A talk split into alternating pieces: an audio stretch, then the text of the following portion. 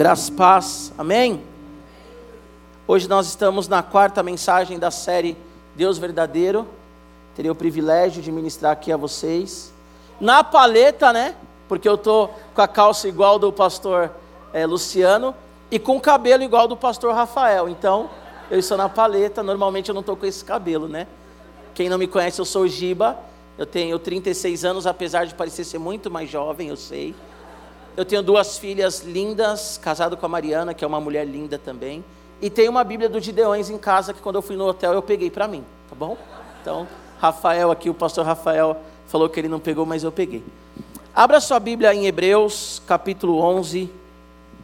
Nós, nessa série, ouvimos que Deus, Ele é o Deus Criador, que Deus é o Deus soberano, e na semana passada nós vimos aqui o nosso espetáculo de Páscoa, aquilo que o Senhor fez por nós. E hoje nós estamos no tema Ele é um Deus pessoal. Quando nós falamos que Deus é um Deus pessoal, isso significa que Ele é uma pessoa e que Ele deseja um relacionamento conosco. Amém? Quando nós falamos que Deus Ele é Criador, automaticamente nós estamos falando que Deus é uma pessoa. Porque o que caracteriza uma pessoa é vontade, é desejo. Então Deus Ele fez o mundo conforme a sua vontade e conforme o seu desejo de forma intencional, Deus ele fez todas as coisas, também com, com harmonia, com beleza, com sutileza, aquilo que nos encanta. Quando nós vamos à praia, mesmo a terra corrompida hoje, debaixo da condenação do pecado, mas quando nós vamos à praia, ou quando nós vamos em, em algum lugar, na cachoeira, enfim, nós vemos a beleza da natureza e da criação, e tudo isso vem de um Deus, de um designer inteligente. Eu já preguei aqui, depois vai no YouTube, falando sobre criacionismo, e há muito mais evidência sobre o criacionismo do que sobre o evolucionismo. A própria ciência séria, ela crê no criacionismo, mas ela não dá um nome para o Deus que criou, e nós sabemos que a Bíblia diz que no princípio o nosso Deus criou céus e terra. Amém? Então, se ele criou, ele tem vontade. Se ele criou, ele tem desejo. Se ele criou, ele é alguém que tem uma personalidade, é uma pessoa. E a Bíblia diz também em Gênesis 1, 26, que Deus, ali numa conversa com Deus, né, porque são três pessoas, um Deus, Pai, Filho e Espírito Santo. Então a Bíblia diz que ele diz: Olha, façamos o homem a nossa imagem e semelhança. Então o fato de ter a autoconsciência, de saber quem é, isso mostra que Deus é uma pessoa. Então, quando nós falamos que Deus é criador de todas as coisas, automaticamente nós estamos confessando que Deus, ele é uma pessoa. Amém? E aqui em Hebreus, capítulo 11, Hebreus é uma carta que foi escrita, né, para falar sobre a supremacia de Cristo e também para alertar os irmãos daquela época a não voltarem para o judaísmo, a não entrarem numa, numa apostasia, né? Então fala sobre a, a fidelidade, fala sobre a, a, aquilo que Deus é para nós, amém? E no versículo, no capítulo 11, nós temos então aquilo que nós chamamos os heróis da fé.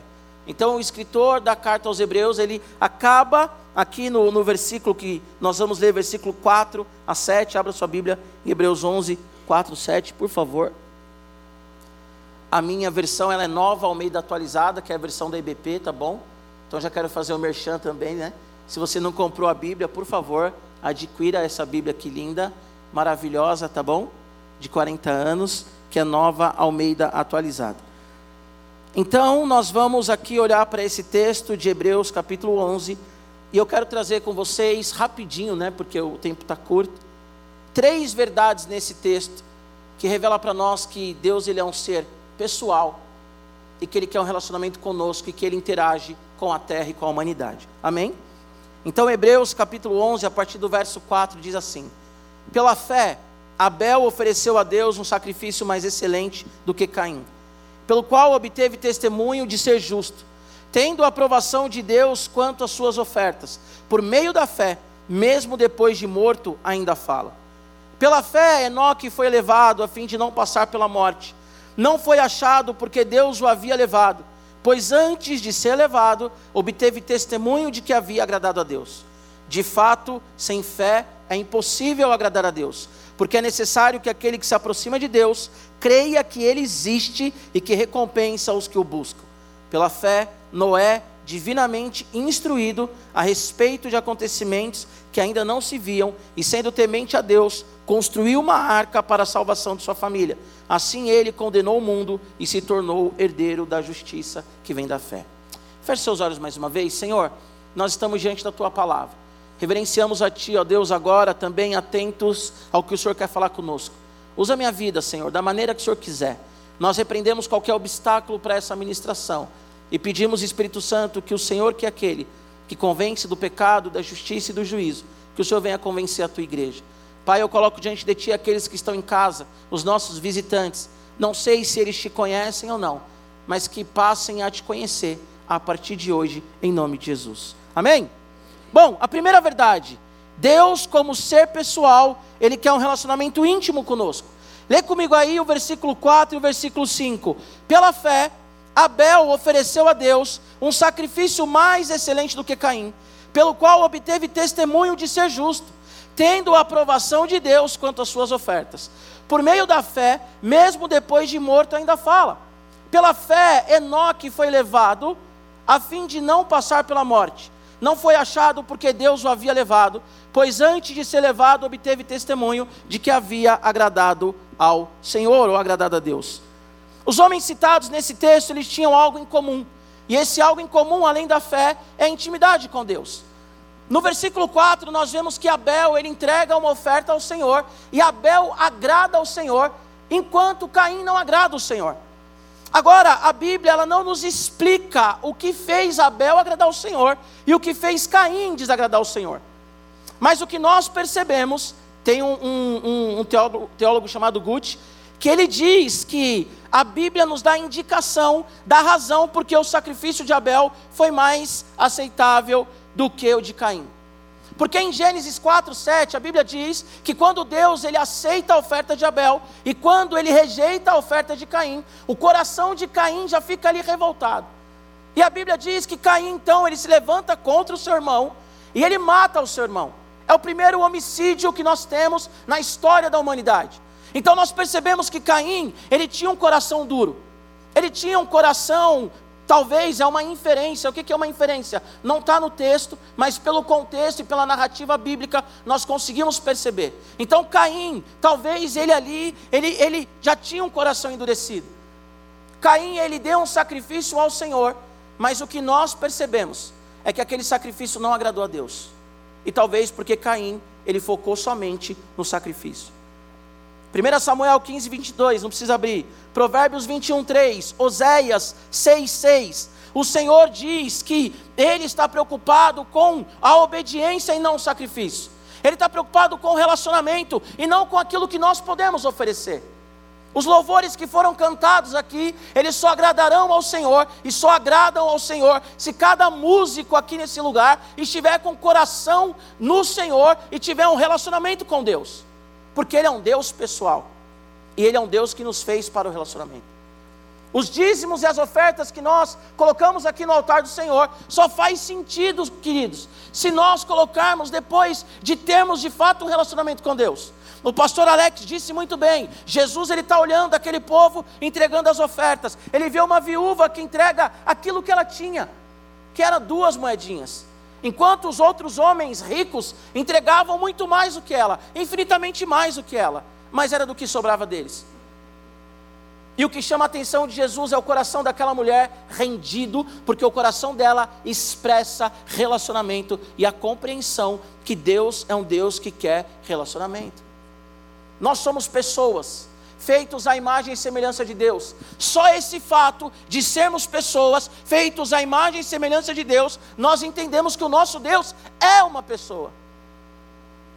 Deus ele falou com Abraão, Deus ele falou com Moisés, Deus ele lembrou da oração de Israel quando estava no Egito, Êxodo capítulo 3 fala sobre isso.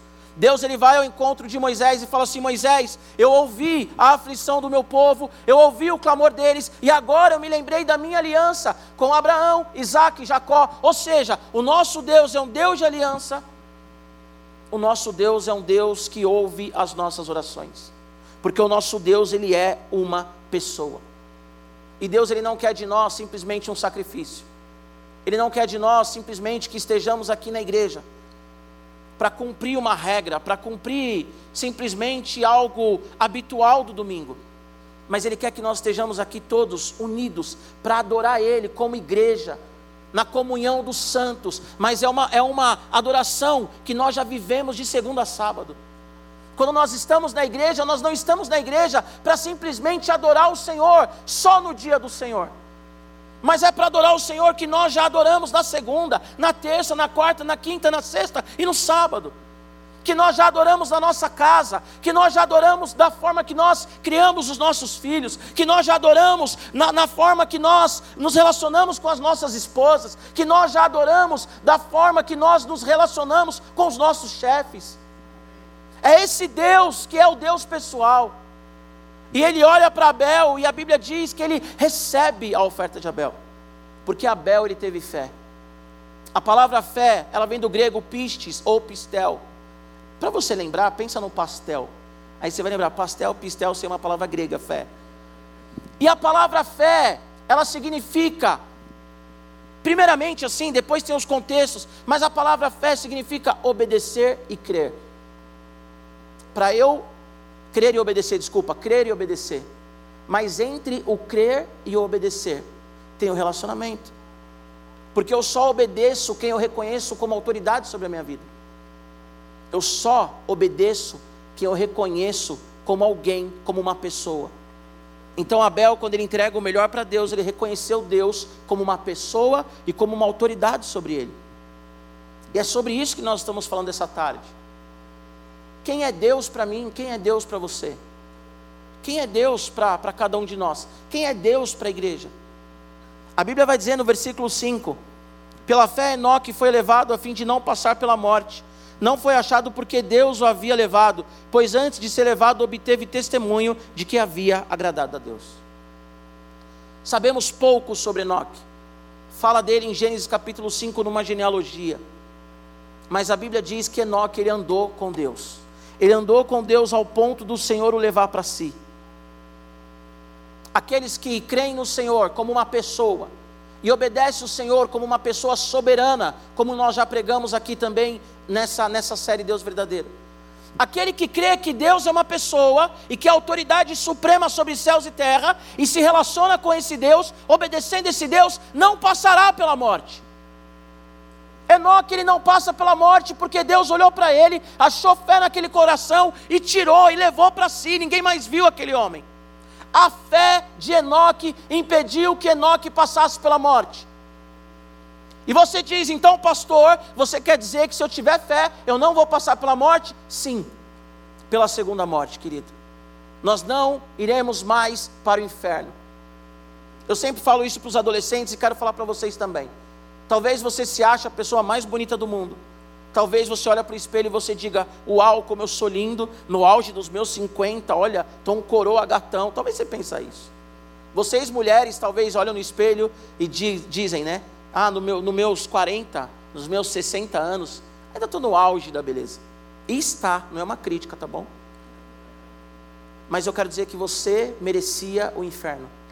Que eu merecia o inferno que com toda a beleza que nós temos, porque eu me acho bonito, olha no espelho e falo, uau, imagem e semelhança de Deus, não é isso? Com toda a beleza que eu tenho, eu merecia o inferno.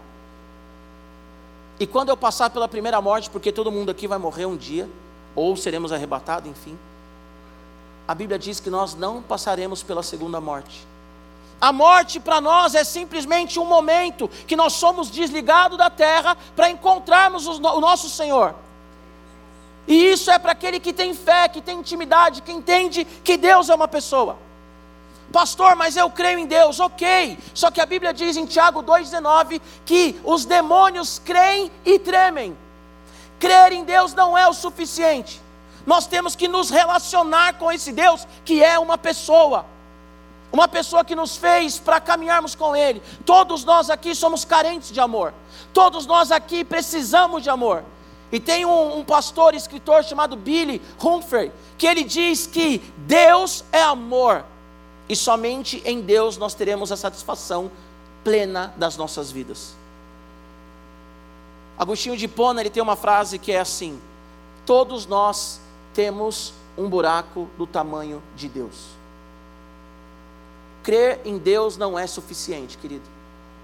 Nós temos que obedecer esse Deus. Nós temos que nos relacionar com esse Deus. Nós temos que caminhar com esse Deus, assim como Abel, assim como Enoque, assim como Abraão, assim como Paulo que estava preso, amarrado num tronco, e à meia-noite ele cantava louvores ao Senhor, a cadeia cai por terra, e ainda de bônus o carcereiro se converte.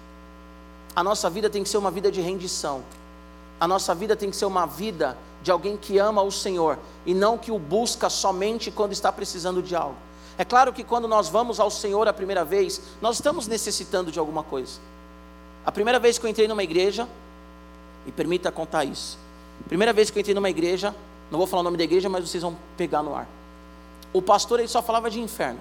Você vai para o inferno, inferno, inferno, porque o diabo vai te pegar, você vai para o inferno, você vai morrer, você vai para o inferno. Ele falou do inferno e do diabo milhões de vezes. Aí eu fiquei assustado, era um jovem de 14 anos, torcida organizada, com a vida toda destruída. Fiquei assustado, falei, eu vou para o inferno, né? Com essa vida que eu tenho, eu vou para o inferno. Aí ele falou assim: quem quer ser batizado? Hoje é, é, é manhã de batismo, era uma manhã, hoje é manhã de batismo. Aquele que for batizado não vai para o inferno, eu vou, quero ser batizado. Ponto. Fui batizado no dia, na hora que eu entrei naquela igreja a primeira vez, fui batizado para fugir do inferno.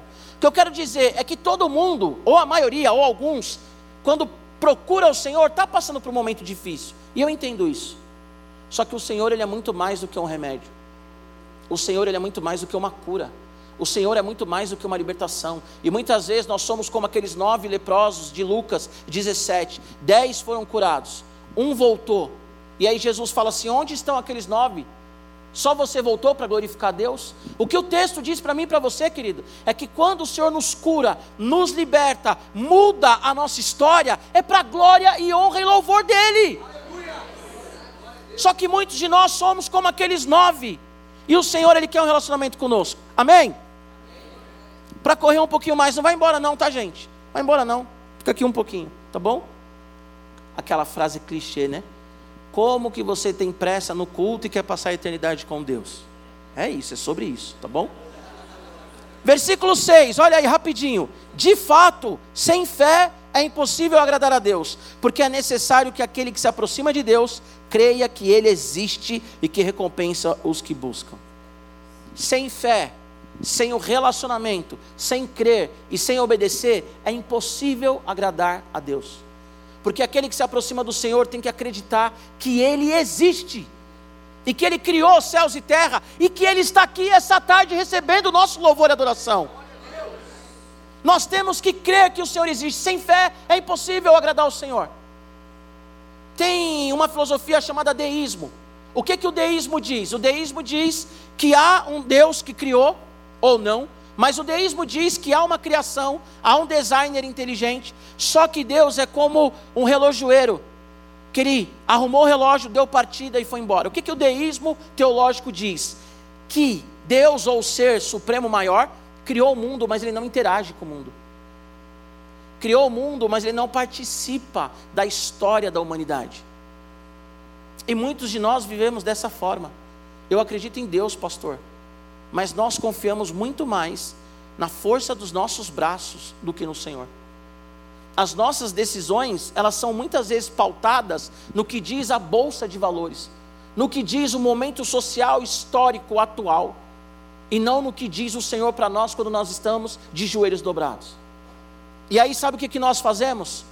Quando dá tudo errado, Deus, me ajuda, Deus, me socorre. E aí Deus, versão Giba, ou pastor Gilberto Oliveira, sou eu. Um Deus, versão Giba, olha, estou sendo irônico, tá? Não existe um Deus, versão Giba, mas olha e diz assim: agora você está me procurando, filhão? Agora que deu errado, agora que você quebrou a cara. Agora que você agiu totalmente fora da minha vontade, agora que você foi igual Ló, olhou as terras ali e falou: opa, essa é boa, e você se deu conta que é Sodoma e Gomorra, agora você está procurando? É claro que o Deus pessoal, que é amor, ele nos perdoa e restaura, e muda a nossa história, como eu já falei. Só que a nossa posição tem que ser de alguém que crê que o Senhor existe e vai no secreto, como diz Mateus capítulo 6, e dobra os joelhos e fala assim: Senhor, a minha vida é tua. Qual passo que eu tenho que dar, Senhor? A minha vida é tua, Deus. O que, que eu tenho que fazer? O que, que eu tenho que renunciar? Nós temos que crer que Deus existe. E que Ele recompensa aqueles que o buscam. E a recompensa daqueles que buscam o Senhor é o próprio Senhor. É o próprio Deus. Eu quero ir para o céu, não porque a Bíblia diz que o céu tem ruas de ouro. Mas eu quero ir para o céu porque Deus está lá. Porque se Ele não estivesse lá, poderia ter rua de ouro, poderia ter árvores frutíferas, poderia ter o que for. Mas se Ele não estivesse lá, eu não queria ir. Assim como eu estou aqui essa tarde, porque o Senhor está aqui. Assim como eu vou para uma célula, porque o Senhor está lá e na nossa casa também o Senhor está. Amém? Sem fé é impossível agradar a Deus. Sem fé é impossível agradar a Deus. Não regrida na fé. Não estou falando de perder salvação, ok? Mas não regrida na fé. Continue obedecendo o Senhor. E para obedecer o Senhor, nós temos que conhecer a Bíblia, de Gênesis a Apocalipse. Outra frase minha. Vou escrever um livro sobre isso um dia que eu falo tanto nós levamos aproximadamente quatro minutos para ler um capítulo da Bíblia. É uma vergonha falar que não tem tempo para ler a Bíblia. Quatro minutos aproximadamente para ler um capítulo da Bíblia. Se não for o Salmo 119, ok? Salmo 119, 21 minutos. Menos do que uma série. Menos do que o tempo que você fica no trânsito, por exemplo. Lê a Bíblia, querido. Lê a Bíblia e faça oração se quiser crescer. Amém? Terceira verdade nesse texto o Deus pessoal interfere na história da humanidade. Versículo 7. Pela fé, Noé, divinamente instruído a respeito de acontecimentos que ainda não se viam, e sendo temente a Deus, construiu uma arca para a salvação de sua família. Assim ele condenou o mundo e se tornou herdeiro da justiça que vem da fé. O deísmo, como eu falei aqui, é uma mentira. Porque Deus ele interfere na história da humanidade. A humanidade estava um caos. A humanidade estava perdida. A Bíblia diz lá em Gênesis capítulo 6 que a maldade havia se multiplicado na terra. Aí Deus chama Noé e fala assim: Noé, constrói uma arca, porque eu vou recomeçar. Constrói uma arca, porque vai vir um dilúvio, eu vou acabar com tudo isso. Porque chegou aos meus olhos, chegou aos meus ouvidos, chegou ao meu coração a maldade do homem. E eu quero restaurar, eu quero renovar, eu quero recomeçar a história. Então, o nosso Deus, Ele é um Deus que interfere na história da humanidade, querido. E talvez você se pergunte assim: por que, que Ele não interfere então, pastor, na história atual? Ele está interferindo, querido. O diabo, ele só não faz a festa no mundo todo porque a igreja está na terra. E assim como Deus ele levanta Noé, assim como Deus ele chama um justo e faz com que esse justo seja instrumento de interferência dele na terra, Deus ele nos chama para sermos interferência dele na terra. Nós vimos um vídeo de uma moça chorando porque pegou uma Bíblia do Gideões e conheceu o Senhor. O Senhor ele interferiu na vida daquela mulher através dos santos que ele elegeu e escolheu nessa terra. O Senhor ele nos chamou, querido para mudar história de vidas, história dos lugares onde nós estamos. E nós falamos assim: por que, que Deus ele não muda? Por que, que Deus não interfere? Porque a preocupação de Deus são pessoas, porque Ele é um Deus pessoal. E o Deus que ama pessoas, Ele vai de um a um, salvando de um a um. E Ele nos leva para fazer isso. Noé, constrói uma arca aí, Noé. Porque eu vou mudar, eu vou mudar, eu vou mexer na terra. E Deus está falando para você: ei, se posiciona no seu trabalho, que eu quero movimentar aquele lugar. Se posiciona na sua casa, porque eu quero chacoalhar as estruturas do seu lar. Se posiciona no seu bairro, no seu condomínio. Se posiciona na igreja, porque eu quero te usar para movimentar a terra. Só que na prática nós somos muitas vezes deístas teológicos. Eu creio em Deus, mas Ele não interfere. Eu creio em Deus, mas na humanidade, a humanidade está perdida. E aí a gente com aquele discurso, não vejo a hora do Senhor voltar. Não porque nós queremos, muitas vezes, ok? Não porque nós queremos estar com Ele, mas porque nós queremos fugir da realidade. Muitas vezes a igreja do Senhor é escapista. O que é escapista? Ela quer viver numa bolha. Só que Jesus, em João 17, quando ele ora, ele diz assim: Senhor, não estire do mundo. Não estire do mundo, Senhor. mas guarda eles no mundo. E para finalizar essa pregação, quando a Bíblia diz santifica-os na verdade, a tua palavra é a verdade, lá em João 17, o santificar ali, a ideia do texto é santificar para uma obra, santificar para um objetivo, por isso que ele não tira da terra. O Senhor não nos santifica para a gente ficar na nossa casa, Ele nos santifica para que assim como Ele chamou Noé justo, Ele nos santifica, nos justificou para que a terra seja abalada através das nossas vidas. O Senhor ele interfere sim na história da humanidade, mas por meio da igreja que é o seu corpo por meio da igreja que é o seu povo, por meio da igreja que são aqueles que Ele chamou para viver em santidade e intimidade. Nosso Deus é uma pessoa, Ele não pode ser procurado somente no momento do sufoco, querido. A nossa vida tem que ser uma vida de oração, a nossa vida tem que ser uma vida de leitura bíblica, a nossa vida tem que ser uma vida de rendição, porque nós estamos falando de uma pessoa real. Assim como essa pessoa que está do seu lado, Deus ele é real. Só que ele é Deus. Só que Ele pode mudar a sua história. Só que Ele te chamou para mudar histórias. Só que Ele quer de fato viver uma intimidade contigo. Ele quer realmente que você experimente um amor que você nunca experimentou na vida. Muitos de nós andamos carentes porque nós procuramos em coisas suprir aquilo que só Deus pode suprir. Você já parou para pensar que você quer um trabalho e quando você consegue o trabalho, você fica todo feliz, conta testemunho e passa-se três meses, quatro meses, um ano, você já está reclamando e querendo procurar outro trabalho? Porque não é o trabalho que satisfaz plenamente. Homens e mulheres separam como se fosse, sei lá, Deus odeia o divórcio, a Bíblia diz em Malaquias. Mas separam porque procuram uma realização no casamento e não entende que o casamento ele vem depois da relação com Deus e somente nos relacionando com Deus é que o nosso casamento vai ser saudável. Todas as nossas relações, elas são resposta da nossa relação com Deus. Só que a pessoa separa, aí casa de novo, casa três, quatro, cinco, seis, dez vezes. Porque busca no casamento uma realização que não vai ter. Busca numa faculdade. Ah, eu quero logo ter a minha casa própria, consegue a casa própria. E depois começa a sentir um vazio e quer vender a casa para comprar uma maior, outra maior, se enfia em dívida. Por quê? Porque a grande verdade é que nós carecemos da glória de Deus. Romanos capítulo 3 diz isso. Todos nós pecamos e somos carentes da glória de Deus. Somente Deus vai nos satisfazer, querido. O casamento vem depois, trabalho vem depois, ministério vem depois. Os nossos planos e sonhos têm que estar no altar do Senhor.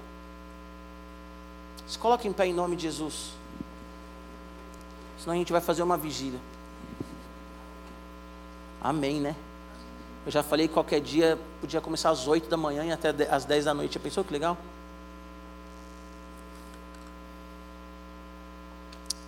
Presta atenção aqui. A Bíblia diz em Efésios: para nós não nos embriagarmos com vinho onde há dissolução, mas buscarmos o enchimento do Espírito Santo. O enchimento ali é uma ação contínua, todo dia temos que estar buscando esse enchimento.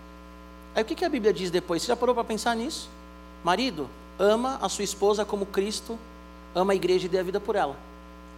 Mulheres, sejam submissas ao seu marido, assim como a igreja é submissa e honra a Deus. Vocês, senhores, honrem os seus empregados, os seus servos. Vocês trabalhem agora para os seus senhores, honrando eles também.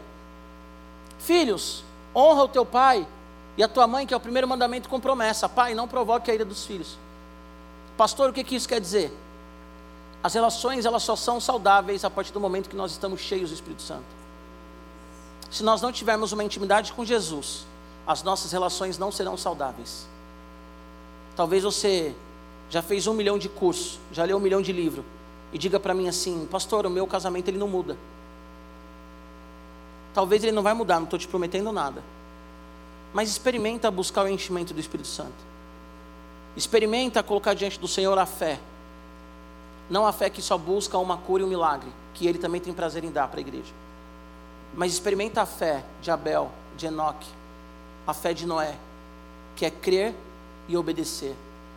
Óbvio que entre crer e obedecer tem um relacionamento, porque eu já disse, os demônios também creem e tremem. Às vezes, muitas vezes a gente crê e nem treme. Às vezes o nosso crer ainda é inferior do, do que o, o, crer dos demônios. Às vezes o diabo olha para nós e fala assim: Ih, olha a fé, minha fé é maior, eu acredito. O Senhor, Ele quer nos levar a um novo estágio de fé, que é crer e obedecer, amém? Feche seus olhos em nome de Jesus. Se você quiser, pode sentar, levantar sua mão, ajoelhar, abraçar a pessoa que está do seu lado. Mas nós vamos orar a esse Deus que quer um relacionamento conosco. Pai, em nome de Jesus, nós estamos aqui nessa tarde, maravilhados, ó Deus, pelo teu amor, pela tua graça, pela tua vida em nós, ó Deus. Senhor, nós queremos essa intimidade de Abel, de oferecer o sacrifício que te agrada. Nós não queremos, ó Deus, dar o dízimo simplesmente por um protocolo, nós não queremos dar uma oferta a Deus pensando no que as pessoas vão falar, então eu tenho que colocar o envelope no gasofilácio. Senhor, nós não queremos andar com uma Bíblia na rua para que as pessoas olhem e vejam e digam: olha ali vai um crente. Não. Nós queremos, ó Deus, e nós buscaremos com toda a nossa força um relacionamento íntimo contigo, Senhor, para que nós sejamos a semelhança de Enoque, um homem que caminhou contigo, que a palavra diz que não foi achado na terra, que não experimentou a morte, e nós queremos, ó Deus, em nome de Jesus, que quando o Senhor to to tocar a trombeta e vier buscar a tua igreja, que nós estejamos contigo nos ares, nos novos céus e nova terra, Senhor te adorando em espírito em verdade, como já fazemos aqui na terra, olhando nos seus olhos, na tua face, dizendo: Santo, Santo, Santo é o nome do Senhor. Nós queremos, ó Deus, estar diante do trono de glória, onde a palavra diz que há pessoas, haverão pessoas de todas as tribos, línguas, povos e nações te adorando, ó Deus. Mas nós sabemos que nós só estaremos nesse lugar se tivermos intimidade contigo. Espírito Santo, chacoalha a tua igreja nessa tarde para viver o íntimo, para viver o secreto, para viver, Senhor Jesus Cristo, o quarto, Pai, o quarto secreto, para viver, Senhor Jesus, os joelhos dobrados e as lágrimas aos teus pés, Senhor. Senhor, que cada oração pública seja uma resposta de uma oração no secreto. Senhor, que a nossa relação como marido, como esposa, seja, Deus, uma resposta da nossa relação contigo, Pai. Senhor, nessa tarde nós repreendemos agora toda infidelidade nos casamentos. Nós repreendemos agora, Pai, em nome de Jesus, toda frieza nos casamentos. Agora profetizamos e clamamos, ó Pai, por um avivamento nos lares, ó Deus. Chama os teus filhos, Pai, para o secreto, Senhor. Chama os teus filhos para oração, Senhor. Que os filhos aqui, essa tarde, os que estão em casa, que eles passem a obedecer e a honrar os teus pais. Tira do coração dos filhos, ó Deus, a rebeldia. Tira do coração dos filhos, ó Deus, o sentimento de, de abandono dos pais, mas que haja uma reconciliação, como diz em Malaquias, que o Senhor converteria o coração dos pais aos filhos e dos filhos aos pais. Que nós, como pais, Senhor, venhamos entender que os filhos são herança do Senhor, como diz no Salmo, e que nós venhamos cuidar dos nossos filhos como joias preciosas do Senhor, ó Deus. Senhor, que cada domingo aqui seja uma celebração, uma festa, Deus. Que cada domingo aqui no louvor nós venhamos mesmo pular, levantar as mãos, cantar, chorar, gritar, vibrar, mas porque nós vivemos isso todos os dias das nossas vidas, ó Deus. Senhor, aviva-nos, ó Pai, mas não um avivamento, Senhor, embasado no modismo, não avivamento, Senhor, embasado em números, não avivamento, ó Pai, embasado, Senhor, no que a sociedade ou algumas igrejas querem, mas o avivamento que muda a história, o avivamento que liberta, Senhor, das drogas, do vício, ó Deus. O Senhor é um Deus pessoal e nós estamos aqui te adorando e orando a Ti, porque nós cremos que o Senhor ouve a nossa oração. Nós estamos aqui te adorando, Deus, porque nós cremos que o Senhor é o Deus que ouve a oração da igreja a oração do justo e nós somos justificados em Ti, Senhor. Deus, o Senhor é o Deus Criador. Nós ouvimos isso nessa série de sermões e cremos que o Senhor é um Deus Criador, cheio de vontade. O Senhor é um Deus que usa pronomes pessoais. Eu sou o que sou, porque o Senhor existe. O Senhor é eterno. O Senhor é maravilhoso, poderoso e não há outro igual. O Senhor é soberano. Céus e terras estão debaixo da tua autoridade, tronos e reinos se calam quando o Senhor fala. Senhor, toda a humanidade um dia vai se render a Ti, mesmo os que já confessam o Teu nome, mas aqueles que dão as costas para Ti, um dia estarão face a face com o cordeiro que voltará como um leão. para julgar toda a terra, Senhor. O Senhor é um Deus pessoal e nós te amamos. Nós queremos mais de Ti, nós queremos, ó Deus, o Teu toque, por mais que nós não compreendemos o que seja isso. Nós queremos, ó Deus, o Teu sopro, nós queremos, ó Deus, o Teu fôlego. Senhor, nós queremos sim a Tua cura, assim como já foi orado aqui. Cura enfermidades nessa tarde, cura o câncer, cura, Senhor, da endometriose, cura, Senhor, em nome de Jesus, da diabetes Cura, Senhor, das enfermidades pulmonares, cura. Mas nós queremos voltar como aquele um leproso para glorificar o teu nome, Jesus. Porque nós te amamos, ó Deus. Nós te amamos, ó Deus, ainda com os olhos fechados nesse momento todos. Se você que veio aqui essa tarde nunca confessou Jesus como Senhor e Salvador da sua vida, se você não tem vivido uma vida com esse Deus relacional, a Bíblia diz em Romanos que se nós cremos no nosso coração e nós confessamos que Jesus é Senhor e Salvador das nossas vidas, nós somos salvos. Se você crê hoje que Jesus é o Senhor da sua vida e você nunca confessou, se você confessar hoje, Ele vai te levar num patamar de relacionamento íntimo com Ele. E se você está longe de Jesus, desejando as bolotas dos porcos e nem isso te dão, como um filho pródigo, e se você está longe de Jesus, você sabe o que é um filho pródigo. Se você quer voltar para Jesus nessa tarde, ou se você quer entregar sua vida para Jesus, levanta sua mão onde você estiver. Por favor, alguém aqui? Levanta sua mão mais alto que você puder. Alguém? Na galeria, alguém? Aqui embaixo? Há uma mão levantada na galeria? Há uma mão levantada? Amém. Há mais alguém? Há mais alguém? Alguém que quer entregar a vida para Jesus hoje? Não? Amém, amém. Há mais alguém? Eu queria que vocês que levantaram as mãos viessem aqui rapidinho, em nome de Jesus. Quero orar com vocês, amém? Querida, vem aqui à frente, nós queremos orar com você, amém?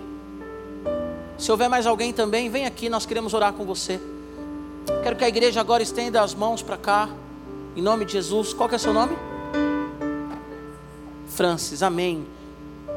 Amém. Há mais alguém? Há mais alguém? Estenda suas mãos para cá. Senhor, em nome de Jesus, nós colocamos a vida da Francis nas tuas mãos. Pedimos ao Senhor que ela realmente esteja agora com o coração dela cheio de fé. A fé é Deus num Deus pessoal, não num Deus que a fez e a deixou à própria sorte, mas um Deus que sempre esperou esse momento dela entregar o coração a Ti, Senhor. Pai, nós clamamos a Ti que a fé da Francis seja uma fé que crê e obedece, uma fé de relacionamento. Nós colocamos agora todas as estruturas da Francis nas tuas mãos, Senhor. O corpo, a alma, o espírito. Nós repreendemos agora, Deus, toda a marca do passado que tem ferido a tua filha. E pedimos a Deus, em nome de Jesus, que o Senhor venha colocar sobre ela o teu manto de graça, de justiça. Acolha a Francis, ó Deus, como só o Senhor pode fazer, porque o Senhor é o Deus pessoal. Que em nome de Jesus, esse abraço agora da pastora Miriam, Senhor seja o abraço do Senhor, seja o abraço, Deus, que o Senhor está dando na tua filha. Que ela, a partir de hoje, tenha uma nova história, Senhor. Tua palavra diz em Coríntios, ó Deus, que aqueles que estão em ti, as coisas velhas se passaram e tudo se fez novo. Que tudo se faça novo na vida dela, Pai, em nome de Jesus.